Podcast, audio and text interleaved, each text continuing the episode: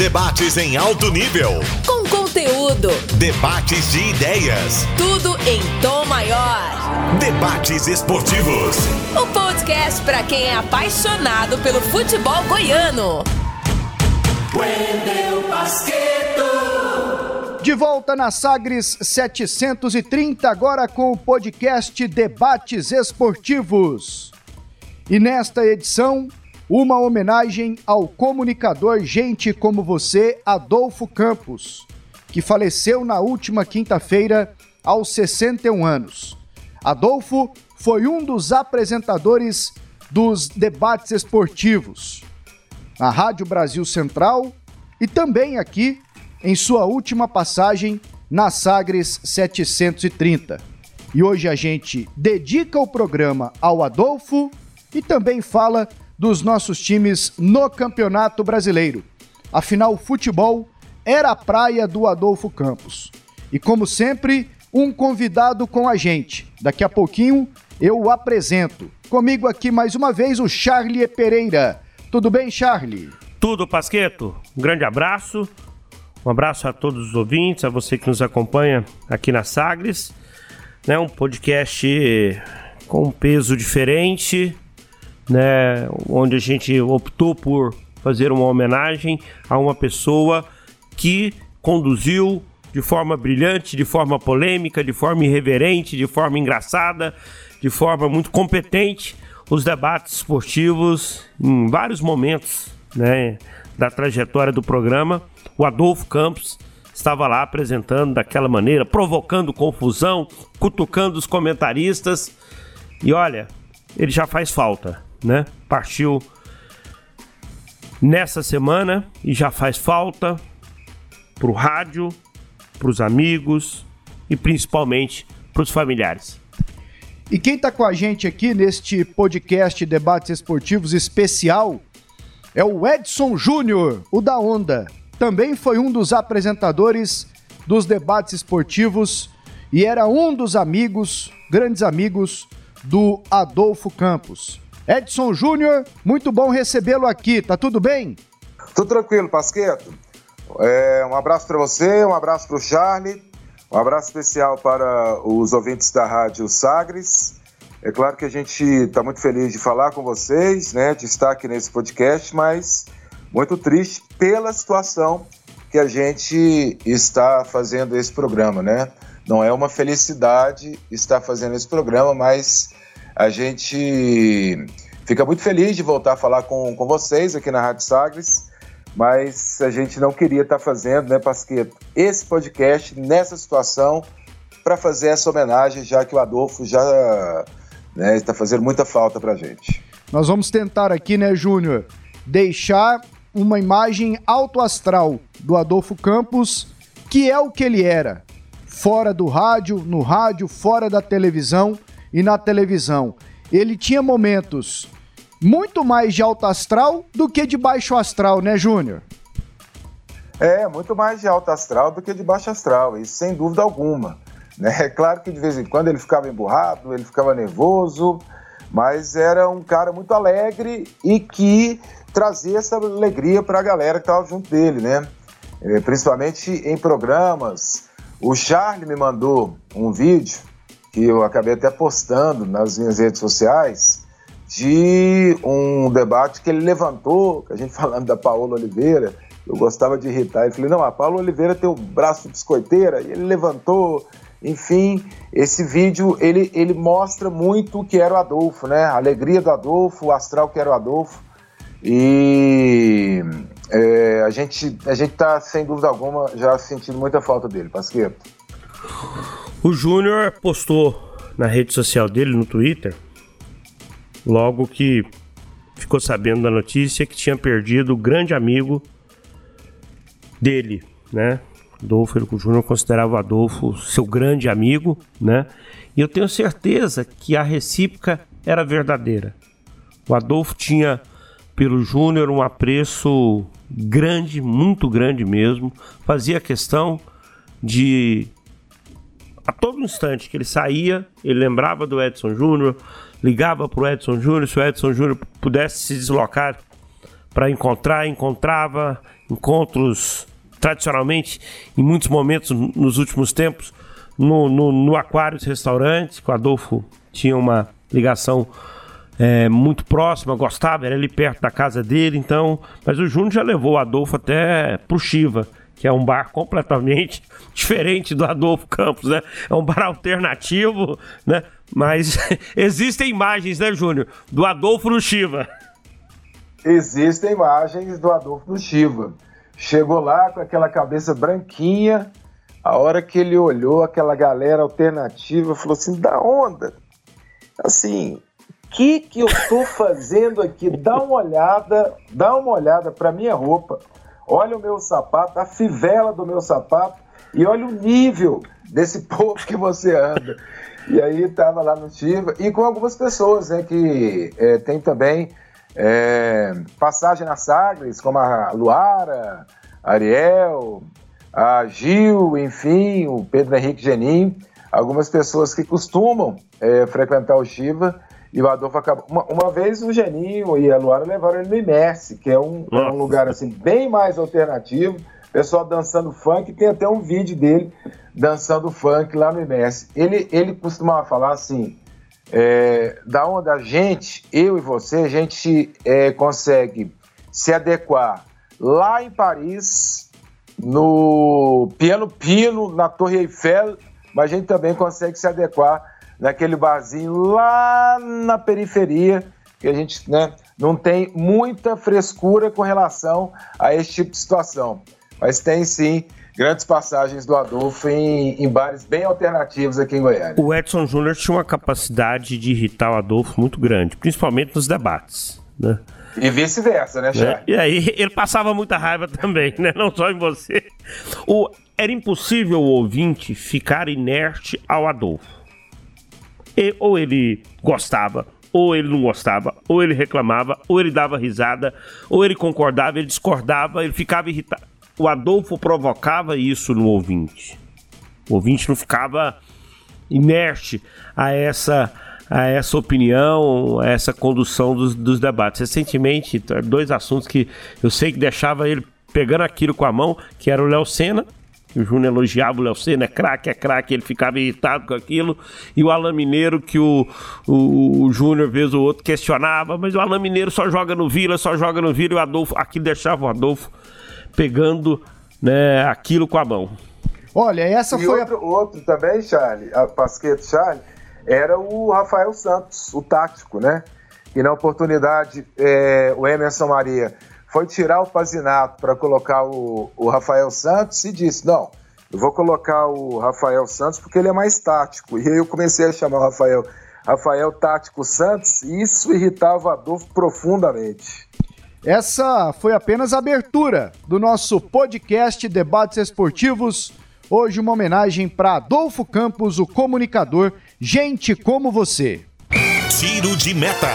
É hora de colocar a bola em jogo. Hoje é terça-feira, 2 de março de 96, ano 9 das Feras do Cajuru, a marca do esporte. O futebol goiano depende da rebelião no Sepaigo para marcar o clássico Vila Nova e Goiás o Atlético está mudando de presidente. As principais opiniões da imprensa goiana estão aqui e o debate já está começando. A Jorge Luiz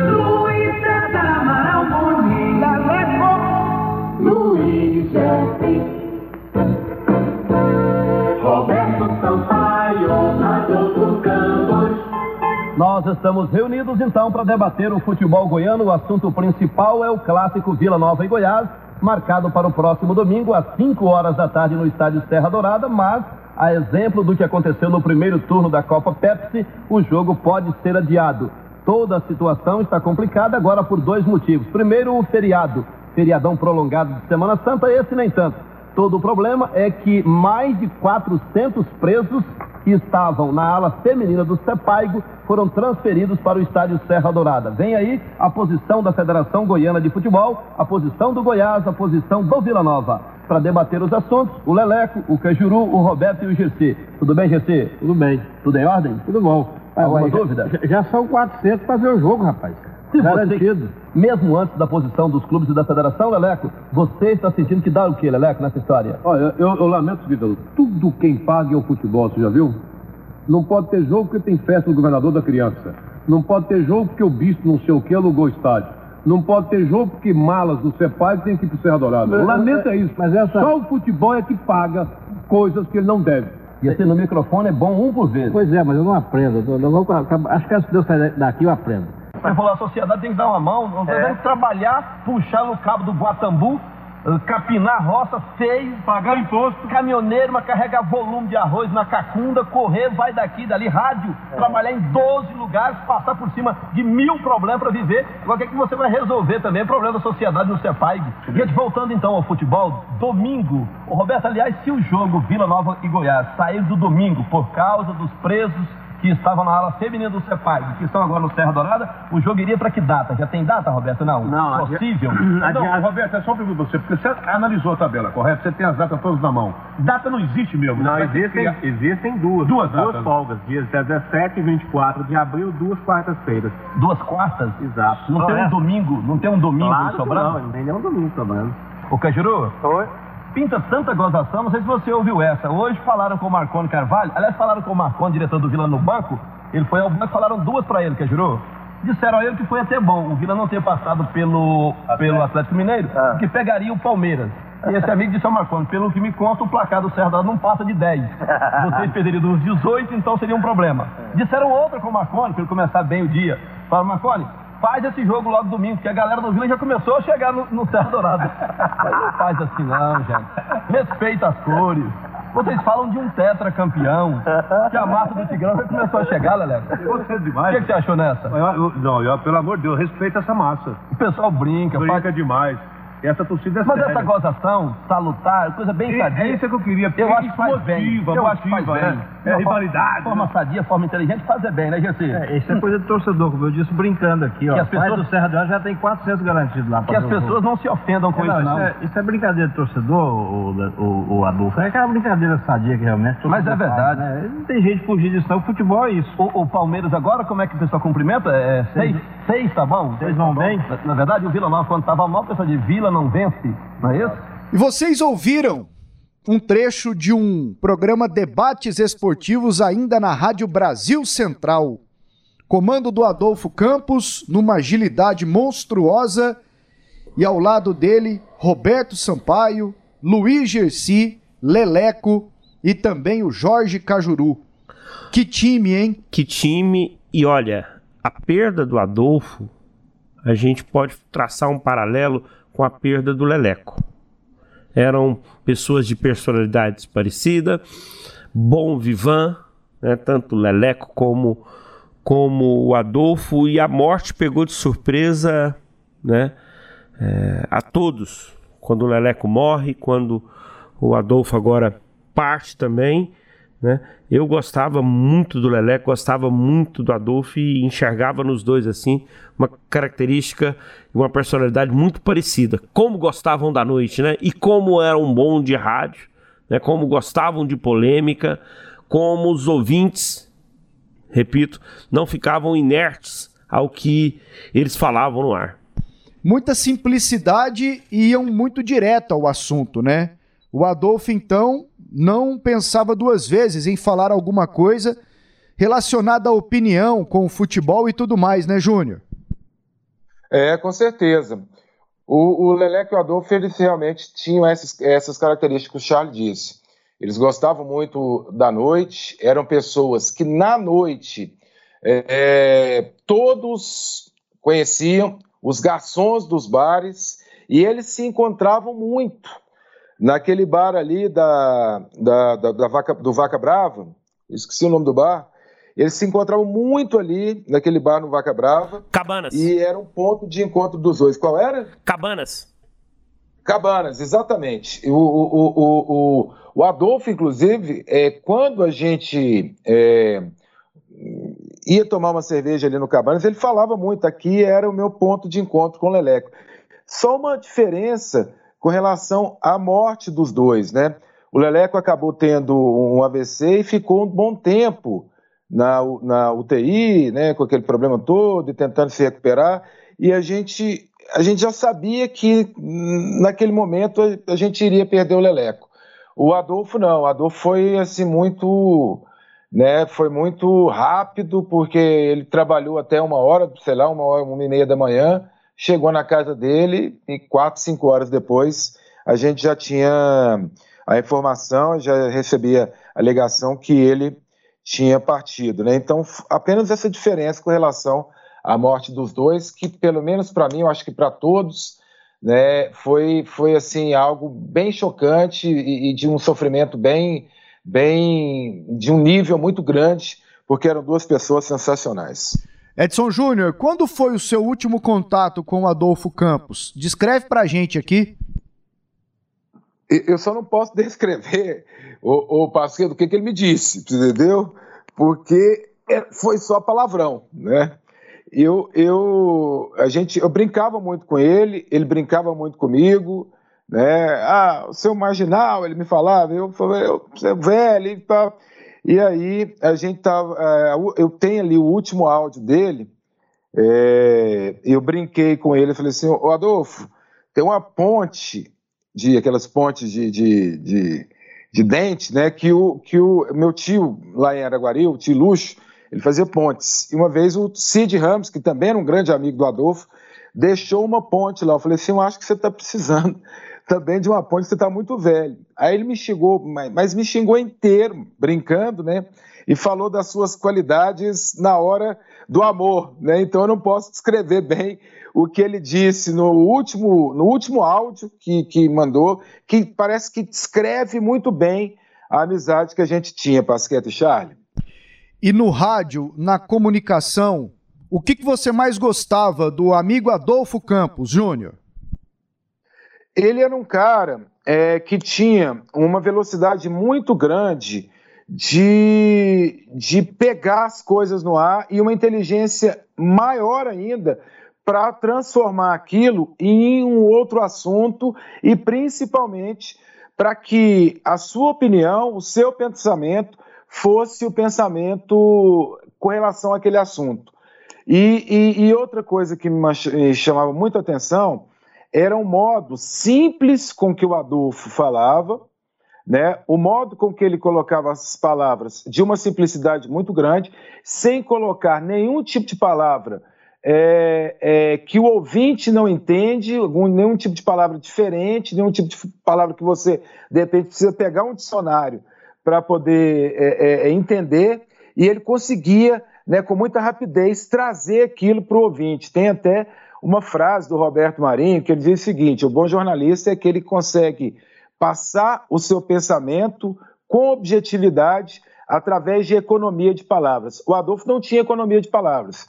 Pelo contrário, às vezes ele até demorava muito para passar a sua, a, o seu pensamento. Só que ele passava de uma forma muito simples e parece que e, e, o ouvinte, e, ou eu que estava do outro lado né, do rádio ouvindo o Adolfo, ou do lado ali apresentando um debate com ele, é, é muito rápida a inteligência que ele tem para desenvolver aquele assunto e passar com muita simplicidade para o rádio, para a televisão, enfim, onde ele estivesse comunicando. Pasquet, me permita, só, só, só vamos ouvir aqui né, a última participação do Adolfo lá com os companheiros da Rádio Bandeirantes. Gente, vamos embora, a gente trabalha com prazer, com alegria. Que Deus proteja a todos nós e a todos vocês, amigos, ouvintes, anunciantes, parceiros. Um abração. Valeu? Alô, gente! Alô, alô, alô, Goiânia! Linda, maravilhosa! Alô, Goiás! Terra boa, boa, muito boa Alô Brasil, de Parintins no Amazonas a Passo Fundo no Rio Grande do Sul. Alô Brasil! Brasil! E alô você, torcida brasileira, espalhada pelo mundo afora e ouvindo a gente pela internet. Um abração. Até amanhã, se Deus quiser. Valeu? Alô Brasil! Pasqueto, olha, o, olha o pique do Adolfo. Olha o pique dele. Estava terminando a jornada. Ele né? já vinha de um trabalho de, certamente no microfone ali, de seis, seis sete horas, né? Ele já tinha trabalhado na TV Serra Dourada, ele já tinha trabalhado na TV Gazeta, onde ele também desenvolvia um projeto por lá. Aquela correria, ele que era o responsável por todas as situações é, dentro do ambiente familiar. E era uma da manhã e ele com esse pique. Eu já vi esse vídeo umas duas, três vezes. Foi a despedida dele, né? Lá na Rádio Bandeirantes 820. E além do pique, outra marca do Adolfo era torcer pelo Vila Nova e Botafogo, né? O Botafogo ele não defendia tanto, tanto, tanto, mas o Vila Nova, para cima ou para baixo, quando era o Vila Nova, ele não poupava palavras, hein, Júnior? É, de maneira alguma, não poupava palavras, mas era um crítico muito grande né, do Vila Nova nas últimas é, passagens ou melhor, nas últimas temporadas do Vila Nova, é, o Vila Nova muito mal, né? Ele criticava bastante o Vila, bastante o Vila. E outra marca que o Adolfo tinha era de criticar bastante a equipe do Goiás.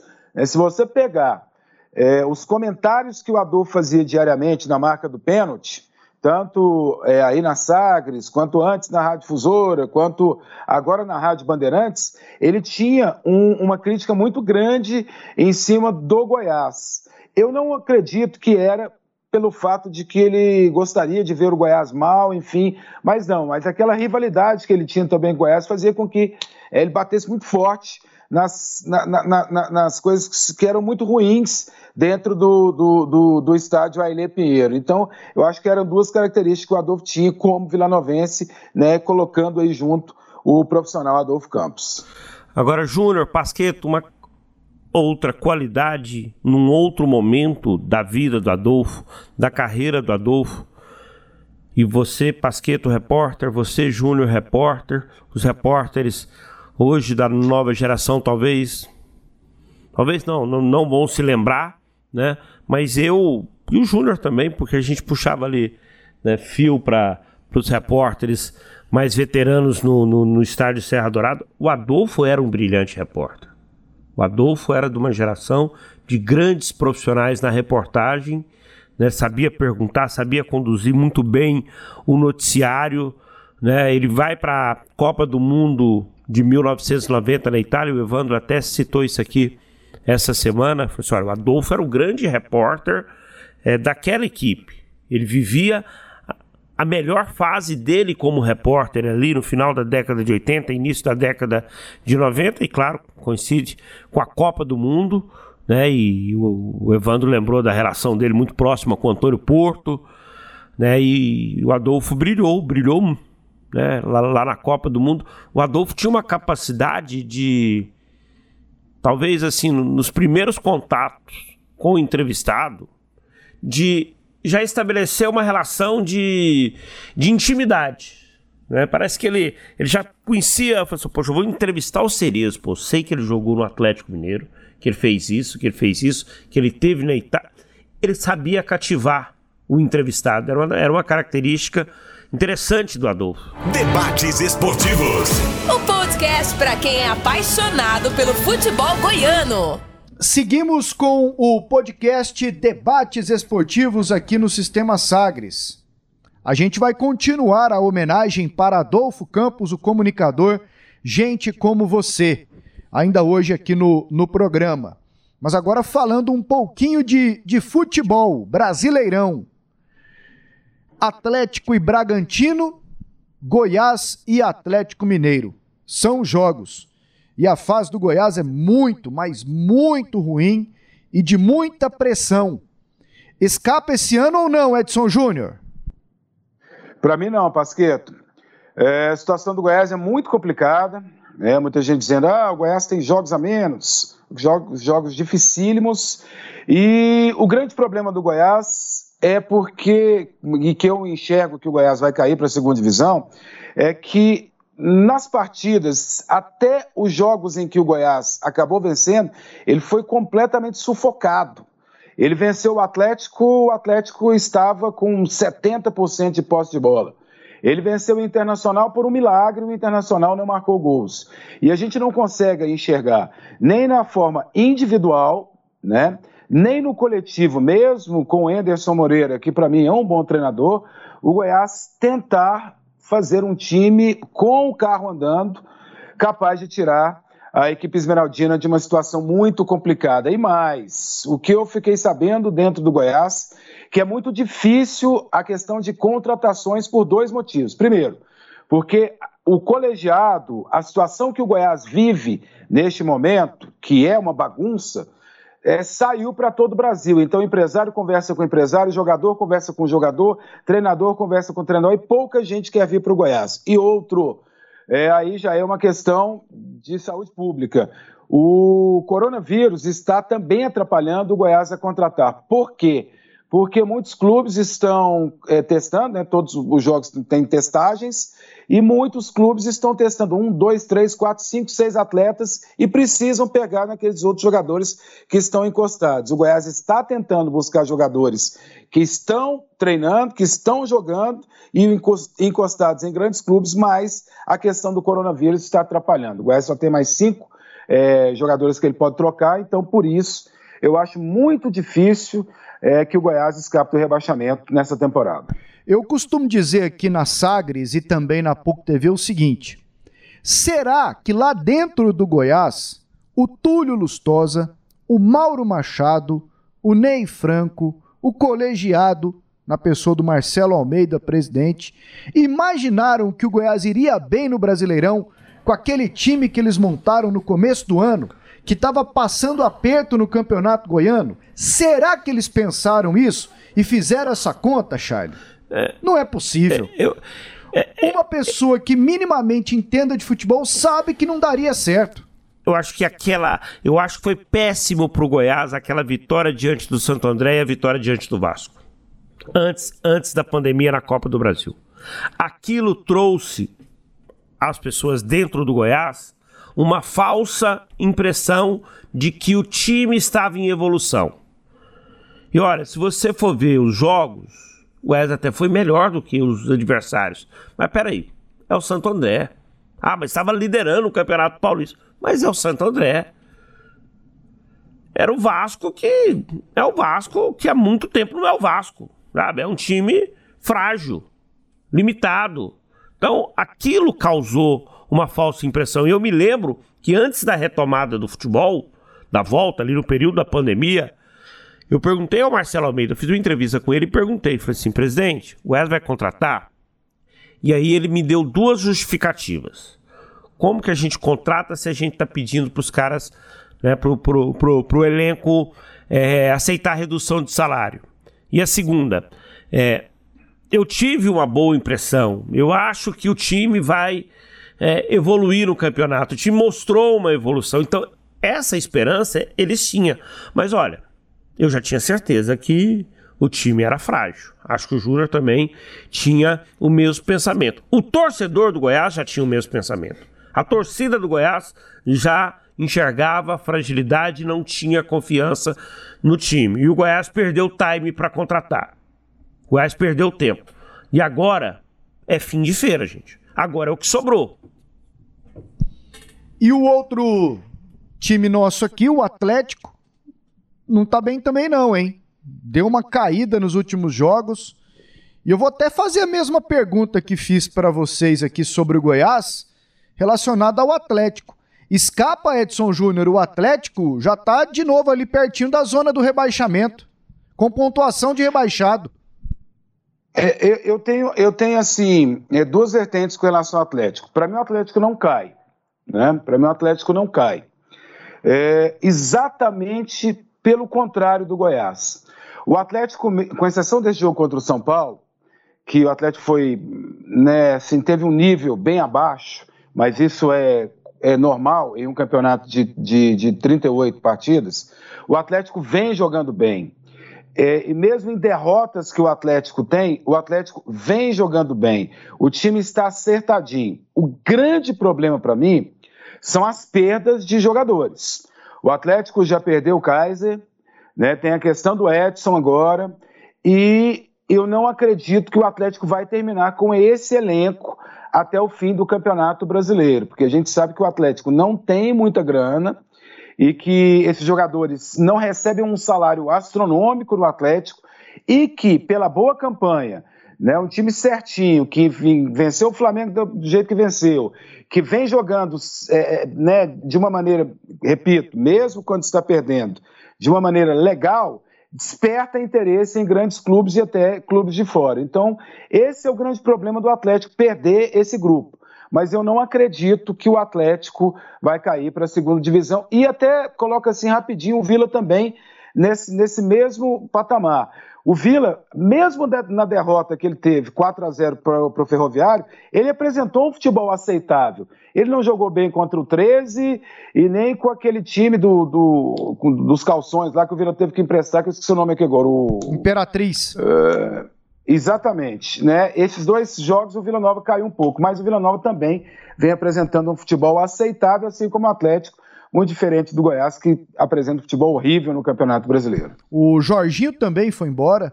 É outro problema. É, o Jorginho, que é, Jorginho. O? Atlético, o Atlético e, e tem, desde que começa o brasileiro. Tem um agravante, porque quase todo jogo, ah, esse não pode jogar porque ele é daqui.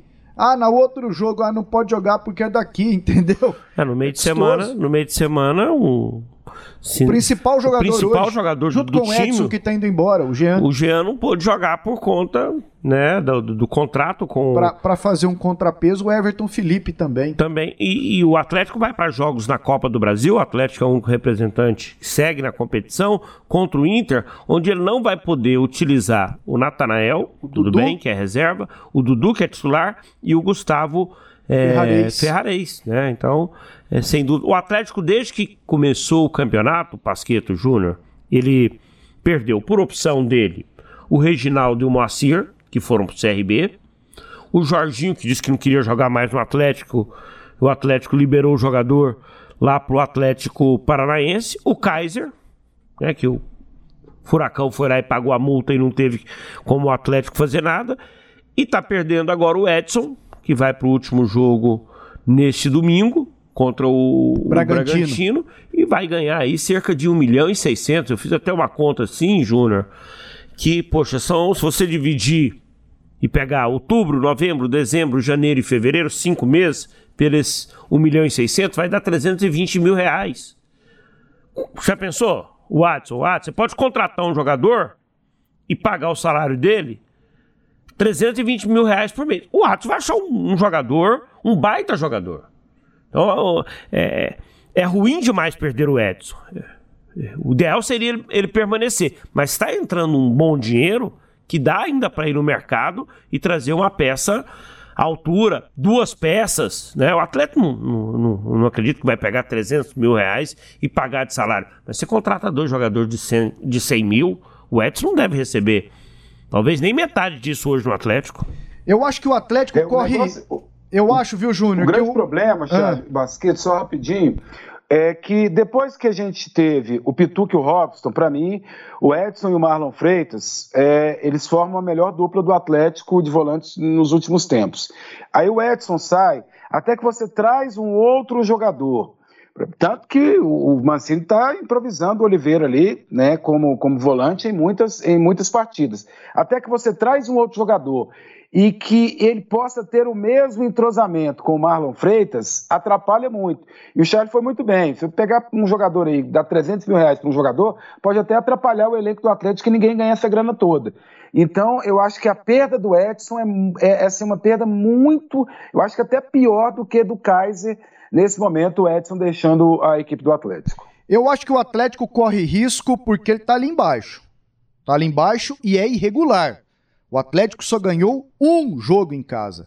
Só que tem times aí piores do que o Atlético. O Goiás, o Bragantino, o Coritiba. O Botafogo vai brigar ali com o Atlético. Mas aí o Atlético tem que entender que o Botafogo tem camisa. Uma hora ou outra lá fazem uma dívida, porque lá no Botafogo eles fazem dívida e não estão nem aí. Arrumam um dinheiro, ganha quatro ou cinco jogos na reta final e escapa. Time grande tem disso também. Então acho que o Atlético ele tem que tentar dar uma, uma pressada para ficar um pouco mais longe desses que estão atrás ali, que são piores do que ele. Goiás, Bragantino e Coritiba. O jogo desse domingo é importantíssimo contra o Bragantino.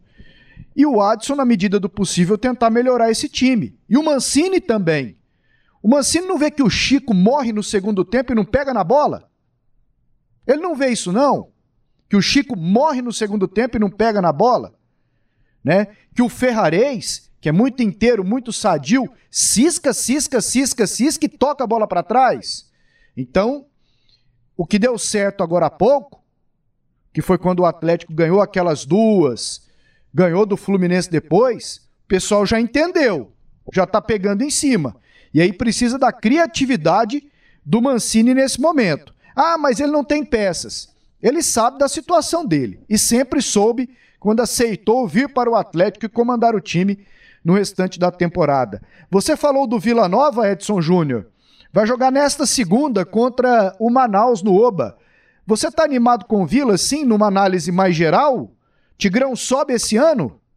Para mim, o Vila sobe, Pasqueto. É, pela, pelo, pelo aspecto que eu disse ainda há pouco, o Vila Nova, mesmo perdendo, o Vila Nova, aliás, perdeu um jogo só, ou empatando, né? Ele, ele vem apresentando um bom futebol. Outro detalhe, na terceira divisão, no Campeonato Brasileiro da Série C, o Vila Nova tem um peso muito grande, a camisa do Vila tem um, um peso muito grande na Série C. Na Série B tem? Tem, mas o Vila ainda não conquistou objetivos, né? ou o objetivo que é chegar à Série A na Série B. E outro detalhe: o Vila Nova vem é, é, bem ali na segunda colocação, caiu é, uma certa oportunidade, ficou ali na sexta, quinta colocação fora do grupo dos quatro, mas com jogadores que o Bolívar colocou e que ninguém esperava que esses jogadores pudessem dar resultado para o Vila. E mais, quando precisar, na hora H, o Vila tem os jogadores mais experientes, mais tarimbados no banco de reservas. A gente pode esperar alguma coisa do Pedro Bambu. A gente pode esperar alguma coisa do Gilcim. E, principalmente, a gente pode esperar que na hora H, o Alain Mineiro, que é o grande ídolo do torcedor do Vila, nos últimos tempos. O jogador que fez duas grandes campanhas em 2017 e 2018. Em 2019 foi bem no Campeonato Goiano, foi péssimo no Campeonato Brasileiro da Série B. Ele também, na hora H, acredito que vai dar muita alegria para o torcedor do Vila. Então, eu acho que não tem erro. Claro que os, os times do Grupo B, lá do sul do país, são times que estão acertadinhos, eu acho que até mais do que do Grupo A, né, os times para cima, e nós aqui do Centro-Oeste. Mas eu acho que não terá erro, eu acho que o Vila Nova vai desfilar no Campeonato Brasileiro da Série C e pegar o Goiás no ano que vem na Série B em 2021. Só informação em relação ao Vila Nova, três jogadores acertaram uma prorrogação de contrato até janeiro de 2021. Eu li né? a notícia no sagresonline.com.br. O Vila ele tem como certeza no calendário de que classifica. É, e aí, a, e aí a competição vai até lá. E tem também o campeonato estadual. O, Isso. A reta final do campeonato goiano. O Mário Henrique, lateral esquerdo, renovou, que estava aí desde o início do ano mas só foi é, titular agora no Campeonato Brasileiro. O Biancucci, né, segue aí titular ainda, e o zagueirão Adalberto. Edson Júnior, um pinga-fogo com você aqui, jogo rápido. Melhor jogador do Atlético até agora no Brasileirão? Ah, sem dúvida alguma, o goleiro Jean. No Vila Nova? No Vila Nova, eu gosto muito do futebol do Pablo, né? Ele vem apresentando um futebol no meio-campo do Vila, em que ele não só defende de uma forma legal, sai jogando muito bem e vem marcando até gols. Marcou até golaço no Campeonato Brasileiro da Série C. Para mim, o Pablo, nesse momento, é o principal jogador do Vila. Por último, no Goiás. Ixi, rapaz. Asqueto do céu. No Goiás, para mim o garoto Breno é, é, é, o grande jogador do Goiás nesse campeonato brasileiro da Série A.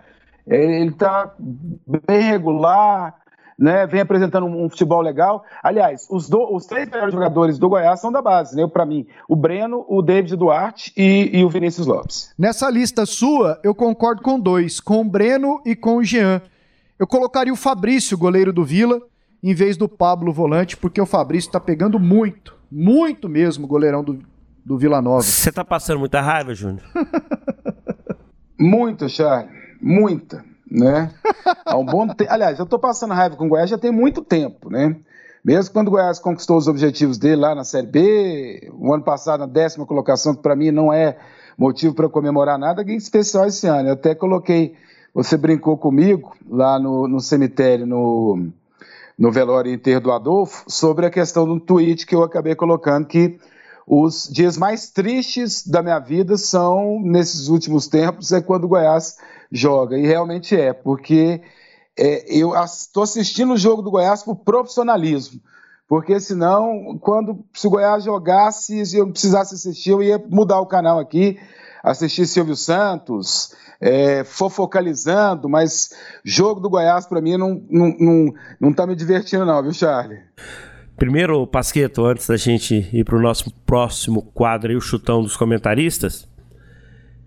Júnior, agradeça ao Marcelo, que é o chefe da equipe de esportes lá da Band News, ao Matheus Carvalho também lá, parceiro do Marcelo nesse projeto de vocês lá na Band. Um grande abraço ao Edson Rodrigues, Monstro Sagrado, ao Hugo Sérgio, que está por lá também, ao Pedro Henrique Geninho, né? Tem mais alguém, Júnior? A equipe enxutinha, né?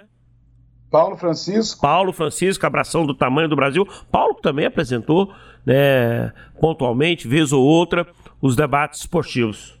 E mande um abraço ao Marcelo. É outro que tá passando raiva também, né? Eu brinquei com ele também esses dias. Falei assim: é, Marcelo, agora você é chefe de equipe, né? Agora, agora, a, coisa é, a coisa mudou, hein, Marcelo? É difícil, né? Charles do céu, é difícil demais, nossa senhora. Mas é outro que tá passando raiva, né, Júnior? Passando muita raiva e desabafando, né?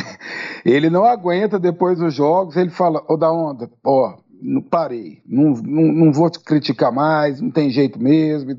Aí acaba o jogo, é, é, e aí ele desabafa, não tem como. Mas isso é legal, né? Porque se o cara fica prendendo, é, sofre muito mais. O Marcelo, ele desabafa e ele fala, é rasgado e, e, e tá sofrendo, viu? Acho que tá sofrendo mais que eu, viu, Charlie? Chutão dos comentaristas. E agora no podcast Debates Esportivos, o quadro que derruba todo mundo. Esses dias eu caí com Flamengo e Ceará. Ceará não ia pegar na bola?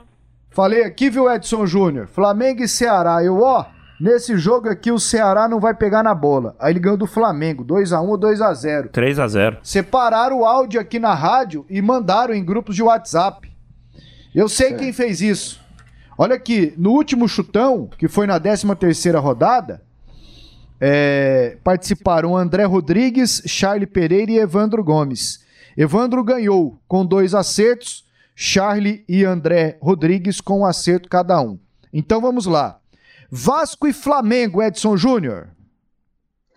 É, com placar e tudo, né, Pasqueto? Só o placar secão, no palpitão. Só o placar secão? 3x1 pro Flamengo. Pereira. O Júnior tá, tá, tá bonzinho, o Vasco ainda vai fazer um gol. Pereira. 2 a 0 para mim pro, pro, pro Flamengo. E eu tô hoje? Você aí, oi. CF, hein? 4 a 0 Flamengo. Eu vou avacalhar aqui também. Eu vou ganhar sozinho aqui, vou no voo solo. Aqui eu ganho. Palmeiras e São Paulo. Vai, Charlie. 1 a 0 pro Palmeiras. Edson Júnior. É, 2 a 0 para o Palmeiras. E um dos gols é aquela jogadinha do Fernando Diniz, que o goleiro toca para o zagueiro, o zagueiro volta, perde a bola. Para mim, 2 a 0 para o Palmeiras. Eu vou de 1 a 1 porque esse Palmeiras não tá valendo nada. Curitiba e Fortaleza, Edson Júnior. 1 a 0 para o Fortaleza. E aí, Charlie? 1 a 0 para o Coxa, Curitiba.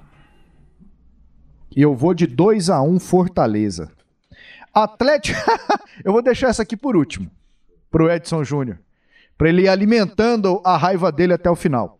Fluminense Bahia. Posso começar esse? Vai. 1 um a 1 um. Charlie Pereira. 0 a 0 0 a 0 Edson Júnior. Eu vou em 1 um a 1 também. É isso aí. Seguindo aqui com os jogos, Santos e Grêmio. Júnior. 2x1 pro, pro Santos e Grêmio, 2x1 pro Santos. Eu vou de 1x0 pro, pro Peixe. E eu vou de 2x1 pro Santos também. Esporte Botafogo. 2 a 0 pro esporte. Edson Júnior. Hum, 3 a 0 pro esporte. Eu vou de 1 a 0 esporte. Internacional e Atlético Paranaense, Júnior. Hum, 1 a 0 pro Inter. Eu vou de 2 a 0 pro Inter.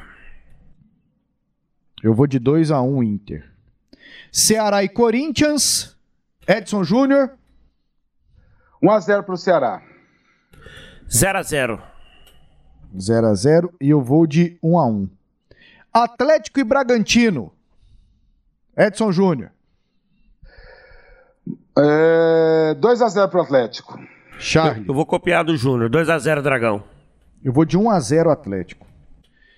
Atlético Mineiro e Goiás. Posso colocar aqui? É um jogo historicamente de muitos gols, né? Eu vou de 3 a 0 Galo. Charlie. Ah, eu, eu, 1 a 0 pro Atlético Mineiro. E aí, Júnior?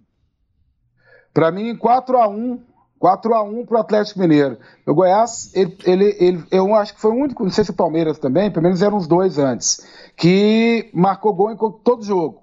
Né? Perde para todo mundo, mas pelo menos marca um golzinho. Para mim, 4 a 1 para a equipe do Atlético Mineiro. Vamos entrar no túnel do tempo. Clube de Goiânia K do Brasil. Rádio 730. Sistema Sagres. Aqui tem história. Goiás e Atlético Mineiro jogam no Mineirão neste fim de semana. 59 jogos na história, 17 vitórias do Goiás, 24 do Atlético Mineiro e 18 empates. Confronto equilibrado, hein? 76 gols marcados pelo Goiás e 84 gols feitos pelo Atlético Mineiro. Você tem algum aí na ponta da agulha, um jogo marcante nessa história aqui de 59 partidas? Tem, tem. Eu vou puxar pro lado do Goiás um, um triunfo do Goiás. Tenho praticamente certeza que o Júnior é, estava nesse jogo. Eu não sei se você já morava aqui em Goiânia, em 90. Já Na Copa do Brasil, 4 a 3 Sim. Eu estava no Serra Dourada. Você também estava no estádio, Júnior? Esse jogo é tão marcante para mim, Charles, porque eu joguei na preliminar desse jogo, né? É, a gente, acho que foi contra o Vila, e primeiro tempo o estádio ainda vazio e tal, e o segundo tempo, eu era menino, 14 anos, o estádio lotado e o pessoal gritando Goiás, enfim, ali pra gente jogando contra o Vila. Então esse jogo marcou e muito para mim, não só pela vitória do Goiás, que foi uma vitória maravilhosa, mas porque também joguei na preliminar desse jogo. 4 a 3 foi um jogo emocionante, 3 a 3 no primeiro tempo e no segundo tempo o Túlio em cobrança de pênalti fez o gol que garantiu a vitória e a classificação do Goiás. O Wallace marcou um gol, o Túlio foram dois e o Agnaldo marcou outro gol. Para o Atlético Mineiro, um gol do zagueiro Kleber, um gol do volante Moacir e um gol do atacante Ailton. Foi um jogaço e o Goiás tinha um timaço comandado pelo técnico Sebastião Lapola. Eduardo, Wilson Goiano, Richard Jorge Batata e Cláudio. Cláudio Gomes. Wallace, Fagundes, Josué, que era o cearense, Cacau, depois entrou o Niltinho, Túlio Maravilha e Agnaldo, era um timaço do Goiás e realmente cerca de 30 mil pessoas no estádio Serra Dourada, como destacou o Edson Júnior. Você estava nas arquibancadas? Era um sábado à tarde, o Agnaldo faz um gol que ele chuta, a bola desvia e entra na gaveta. E eu me lembro que depois de um dos gols do Atlético Mineiro, Túlio, na saída da bola, ele mete do meio-campo e a bola pega no travessão e quase entra. Foi um 4 a 3 foi marcante. E aí o Goiás chegaria até a final daquela Copa do Brasil, eliminando depois, não sei se eliminou o Cruzeiro antes, mas depois eliminaria certeza o Criciúma na semifinal e perderia a final para o Flamengo. Deixa eu só puxar um tema aqui com vocês. Você me disse que não assistiu. Você chegou a assistir a seleção brasileira contra a Bolívia, o 5 a 0 Júnior? Não assisti, assisti o, o comecinho do jogo, aí depois eu, eu passei para NBA, né, no jogo do Lakers com o Miami Heat. Todo mundo só, fez só isso. Voltar, deixa eu voltar rapidinho só na questão do Atlético Mineiro Goiás. Só um detalhe com relação a esses dois é, times. O Goiás, é, sempre que encontrou com o Atlético Mineiro em competições de mata-mata, seja na Copa do Brasil, seja na Copa Sul-Americana, o Goiás passou. Então o Goiás tem esse retrospecto muito legal também contra o Atlético Mineiro. Mas com relação ao jogo da seleção, assisti só o comecinho, depois eu passei para o basquete da NBA. E foi, e foi. O jogo da seleção foi um jogo de um time só. O Brasil deitou e rolou, Neymar com aquelas jogadas dele, quase fez um golaço, não conseguiu fazer gol, deu duas assistências, né? Mas o Brasil conseguiu se impor desde os primeiros minutos, fez o gol logo com 16 minutos e depois administrou e foi construindo a vantagem. Mas é uma observação pertinente. Ao pegar o seu feedback, basquete que você não assistiu, o Júnior que só assistiu o comecinho e depois foi para a NBA e eu também fiquei controle aqui, controle ali, né? Assisti boa parte do jogo da seleção, mas terminei o jogo da NBA. Que espetáculo de jogo, hein? Que, que, e, e, foi bom assim ver a reação do Lakers. O Lakers conseguiu equilibrar, passar no placar ali no final do, do quarto quarto, mas o Heat teve força para reverter depois do quadro. E é bom que vai ter mais um jogo, né? Ô Charlie, é ótimo. É domingo à noite. Lamento quem for trabalhar na jornada do Atlético. E lamento para mim, que estarei até às 10 da noite lá na PUC também mas chego em casa e pego a metade final do jogo. É evidente que a audiência da seleção brasileira hoje deu 10 ontem, na sexta noite. Evidente que a audiência da, da seleção brasileira na noite de sexta-feira deu 10 vezes mais do que a NBA. Rede Globo, futebol, seleção, canal aberto. Só que são muitos os casos de pessoas que deixaram de assistir o Brasil para assistir o basquete da NBA. É um fenômeno que antes não acontecia. É porque o povo está saturado de seleção brasileira. E olha que ela não joga desde o início do ano. Né? Mas está saturado. O negócio é Copa do Mundo e olhe lá. O povo quer clube, quer brasileirão, Libertadores, Copa do Brasil, tirar um sarro com um amigo que torce para o time contrário. E aí a NBA, penso que é um negócio maravilhoso. E é um trem, né, Júnior?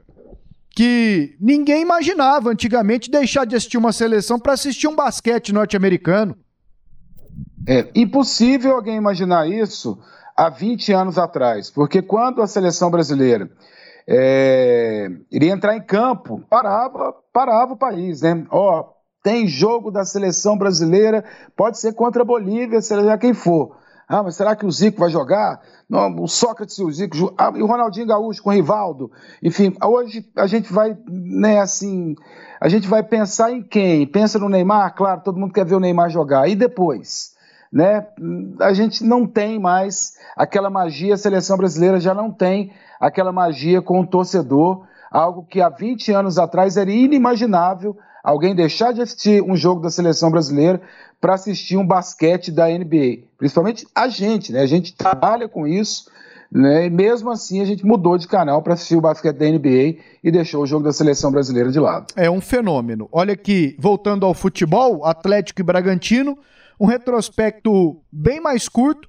E se for fazê-lo só RB Bragantino contra o Atlético, ele diminui ainda mais. 14 jogos apenas, 5 vitórias do Atlético, 6 do Bragantino, 3 empates 13 gols marcados pelo Atlético e 18 pelo Bragantino. O Bragantino fez, é, é, ganhou menos, mas fez mais gols é. nesse retrospecto. Bragantino Não, ele ganha mais. 5 para o Atlético, 6 ah, para o Bragantino. O Bragantino é comandado pelo Maurício Barbieri, que ano passado teve aqui no Goiás no campeonato, no campeonato goiano e acabou sendo demitido ali logo depois que o time perdeu as finais. Perderam, perdeu as, as duas partidas para o Atlético ano passado na final. E agora a reta final do podcast Debates Esportivos. E vamos terminar com homenagens para o Adolfo Campos, o comunicador gente como você. O Paulo Rolim, que é ligado muito à cultura, à música, fez aqui o Noite Ilustrada na Sagres 730, fez também o Estúdio 730 com o Roberval Silva na produção. Ele escreveu uma crônica muito bonita sobre o Adolfo Campos. Paulo Rolim é comunicador em rádio, escreve assim como nós. E aí o Roberval produziu com o próprio Paulo, na voz do Paulo Rolim, essa crônica para a gente rodá-la aqui agora no podcast Debates Esportivos, mais uma homenagem para o Adolfo Campos. e ele fez a grande travessia. Alô Brasil! Brasil! Quem é ouvinte do rádio em Goiás, felizmente a grande maioria da população, há muito se acostumou a ouvir a voz vibrante de Adolfo Campos, o comunicador Gente como Você. Seja em manhãs alegres de domingo, com seu eterno bola e viola, segundo ele, criação imortal de Draulas Vaz, ou como repórter, apresentador, âncora e comentarista nos diversos programas em que participava. No Twitter, o jornalista Arthur Magalhães informou que Adolfo se preparava para entrar de vez na ciranda das redes sociais. E em seu cotidiano, Adolfo passava através das ondas do rádio a imagem do cidadão simples, com verdadeiro amor às coisas simples e boas da vida. Dava imenso valor aos seus amigos e amigas e, sem se importar com o politicamente correto, segundo ele, uma chatura, discorria e cumprimentava seus personagens tão queridos como a Mariinha ou Maria Machadão, também com frequência falava sobre os tiragostos do boteco da torcedora símbolo do Vila Nova, a conhecida e reverenciada Nega Brechó. E claro, do seu time de coração, o glorioso Vila Nova Futebol Clube. Sequer ficava vermelho quando, inadvertidamente, proferia palavras tidas como palavrão. Mas da maneira que dizia, não atingia a quem quer que seja. Ao contrário, só o tornava mais popular e identificado com seus ouvintes. Sempre fez questão de cumprimentar colegas de profissão, sejam novos ou antigos, valorizando o talento e aquilo que tinham de melhor.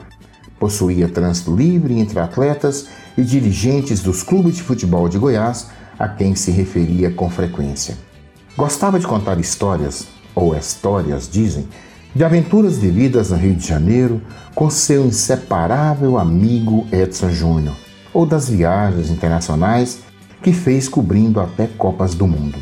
Contava tais fatos com irreverência e naturalidade, sempre colocando o bom humor e a alegria como componente principal em suas narrativas. E uma de suas maiores alegrias era, através do rádio, convidar seus amigos, colegas de profissão para uma cervejinha no Aquários do seu amigo Boni para colocar os assuntos em dia. É interessante, não conheci Adolfo Campos pessoalmente. O que relato aqui é reflexo daquilo que, como ouvinte, soube de sua pessoa, de seu trabalho, de seu profissionalismo. Sequer o encontrei nos corredores das emissoras que frequentávamos. E uma coisa é certa: a crônica esportiva o rádio que ele tanto amou, valorizou e dignificou está muito mais triste. A irreverência, as brincadeiras, o bom humor, características tão suas, se foram com ele. Afinal, em uma madrugada quente de outubro, após conduzir de maneira brilhante e alegre uma jornada esportiva na Rádio Bandeirantes, ele chegou em casa, dormiu e não acordou mais fez a grande travessia.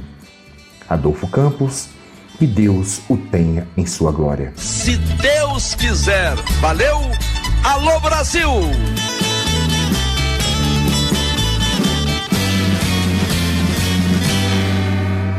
Muito sensível, né? O Paulo Rolim, nesta crônica escrita por ele. Você teve a chance, né, Edson Júnior, de ler antes. Roberval te enviou.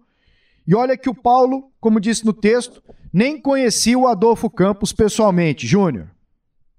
É, o Paulo Rolim, ele fez um texto assim que você pode colocar que realmente mostra o que foi o Adolfo, né?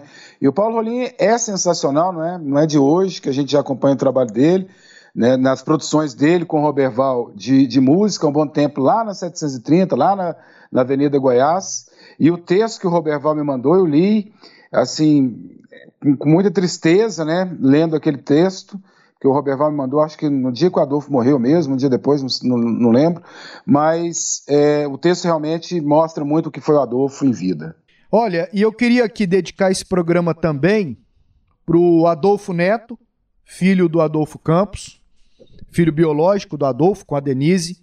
Denise faleceu em 2013, infelizmente. É, e dedicar a Paula e ao André, filhos da Denise, que o Adolfo ajudou a criar. Né? Era uma espécie de pai. Era um pai para os dois também, e eles tinham essa relação. E da família do Adolfo, que conheço, sou vizinho dele, ali no Parque Acalanto, o Paulo Renato, com quem conversei, infelizmente, no velório do, do Adolfo. E eu queria aqui deixar esse programa dedicado a eles e extensivo a toda a família e amigos do Adolfo Campos. O Paulo Renato é o Adolfo com o cabelo preto. Mas é porque ele deve pintar, né, Júnior? O Paulo Renato, ele, ele passa pinta, um acaju ele, ali, ele né? Ele fala que passa L'Oreal, Eusébio, é. 5.1, Caju Esperança. É o, é, o, é o shampoo do Paulo Renato. Gente boníssima também, muita gente boa. Ficam aqui é, as minhas referências e esse programa, pelo menos da minha parte, dedicado a esse pessoal todo. Deixa eu dedicar uma outra pessoa e eu e eu não tive contato com ela desde que o Adolfo partiu, mas que eu gosto muito e que o Adolfo gostava muito, mas muito mais. Júnior também, você também, a nega. Né? Empresária Joelma, como gostava de dizer o Adolfo, Nega Brechó, era uma pessoa da família do, do, do Adolfo, do dia a dia do Adolfo, uma relação de anos, né? É, eu me lembro é, de, como, de como a Denise gostava da nega. Né? As duas iam ali para o Parque das Laranjeiras, para aquela feira ali perto do supermercado do parque. Um abraço a Oliveirinha também, que era um grande amigo do Adolfo, e compravam ali os ingredientes para fazer ou a feijoada ou a rabada. Né? E, e a Denise gostava muito da nega, e imagino o quanto ela deve estar com o coração apertado com a perda do amigo. Júnior, muito obrigado pelo sim ao nosso convite. Edson Júnior é uma das figuras com quem eu tenho maior apreço dentro da crônica esportiva. Nossa relação ultrapassa o limite da crônica esportiva. Estou né? muito feliz aí por esse momento da vida do, do Edson Júnior, né? desejando a ele sempre muito sucesso. O Júnior tem uma grande identificação aqui com a Rádio K, com a 730, com a Sagres, é né? um dos grandes nomes que passaram aqui pelo prefixo, tem uma grande identificação com os debates. São quantos foram quantos anos apresentando os debates, Júnior? Uh, os debates, Charlie, eu acho que comecei ali algo em torno de 2013, 2014, algo em torno de 5, né? 5, 6 anos mais ou menos. Júnior, muito obrigado, viu? Muito obrigado mesmo por dizer sim ao convite. Charlie, obrigado você, obrigado Pasqueto, né? São dois grandes amigos. É, muito legal esse podcast, né, por se tratar de vocês dois, com a produção de outro amigo também, que é o Robert Val, para falar do Adolfo, principalmente aqui né, na, na Rádio Sagres, na 730, onde eu nasci para o rádio e a gente conseguiu desenvolver a nossa profissão. E é claro que com muita tristeza que a gente está fazendo esse podcast, né, mas com uma imensa alegria de saber que o Adolfo, onde ele estiver, ele está nos ouvindo, ele está nos vendo e sabendo que os nossos corações estão doídos, mas que estão alegres porque ele foi uma pessoa que passou aqui na Terra e trouxe muita alegria para a gente. Foi um prazer muito grande e eu que agradeço a vocês pelo convite. Valeu, Júnior. Da minha parte aqui, muito obrigado também e boa sorte na caminhada. Precisamos bater aquela grelha né? Bater aquela grelha e abrir aquela gelada pós-pandemia. Com certeza, é só é só acionar que a gente a gente organiza. Se de repente, é, na pandemia a gente pode até ficar um pouco longe, a gente pode até organizar antes da vacina, viu, Pasqueto? Olha, e todo convidado aqui. Se, se, se brincar, vocês bebem a vacina. ah, eu tô querendo. Exatamente. Vai, vai, vai que isso faz a cabeça, né, Charlie? eu tô querendo tomar essa vacina o quanto antes. Eu tô numa agonia que eu vou te contar. Edson Júnior, Mande um beijo para sua mãe. Você disse esses dias para mim que ela tá gostando de microfone. Tá virando radialista agora também. Dona Leila é muito boa com as palavras também. Um beijo para ela e um abraço do monstro sagrado Edson Rodrigues. falaram aqui nesta semana na homenagem ao Adolfo Campos e os dois são muito bons na, na oratória, o Edson e a dona Leila. E todo convidado aqui termina o podcast Debates Esportivos pedindo uma música, né? Pode ser uma música, geralmente é uma música relacionada a futebol. Mas como hoje foi uma homenagem ao Adolfo, fique à vontade, Edson Júnior, para pedir a sua música também. E não tem como é, deixar de pedir uma música da dupla Milionários é Rico pro Adolfo, que era a dupla que ele mais gostava. Era uma dupla que a gente foi em vários shows aqui em Goiânia, inclusive o último show do Milionários é Rico é, a gente esteve presente, o último show em Goiânia, a gente esteve presente nesse show. E é uma música que eu lembro também de você, Pasqueto. Né? O Pasqueto lembra em duas oportunidades. Lembro dessa música que eu vou pedir e quando eu vejo aquele Genival Lacerda, porque o Pasqueto imita muito bem o Genival Lacerda, e a música que eu, que eu peço pra gente terminar esse podcast e homenagear o Adolfo, Descida de Milionários é Rico. No amor, há momentos que temos que dizer um para o outro: decida. Sente aqui comigo no sofá e vamos conversar. É hora de abrir o jogo.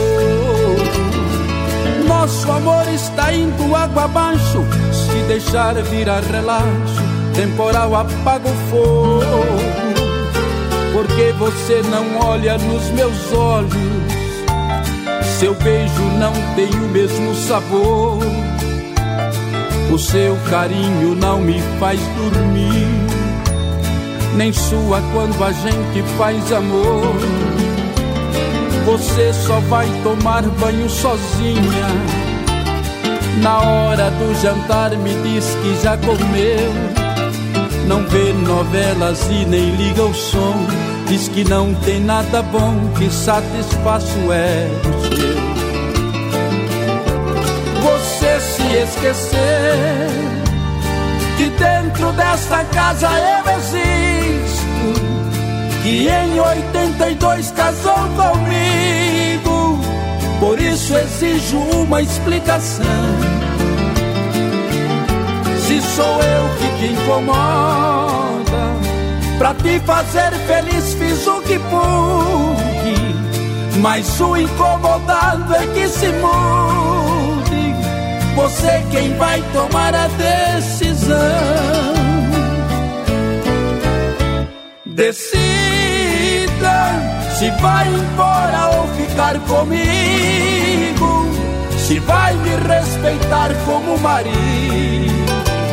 Pois desse jeito não estou aguentando. Decida ou pare de uma vez com esse delírio. Talvez você precise usar colírio para enxergar o quanto ainda te amo.